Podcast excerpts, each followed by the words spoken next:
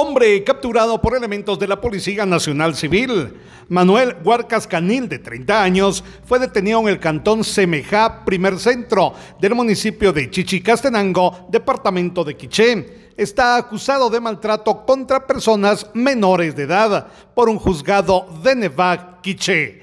Desde Emisoras Unidas en el 90.3 reportó Carlos Recinos, Primera en Noticias, Primera en Deportes.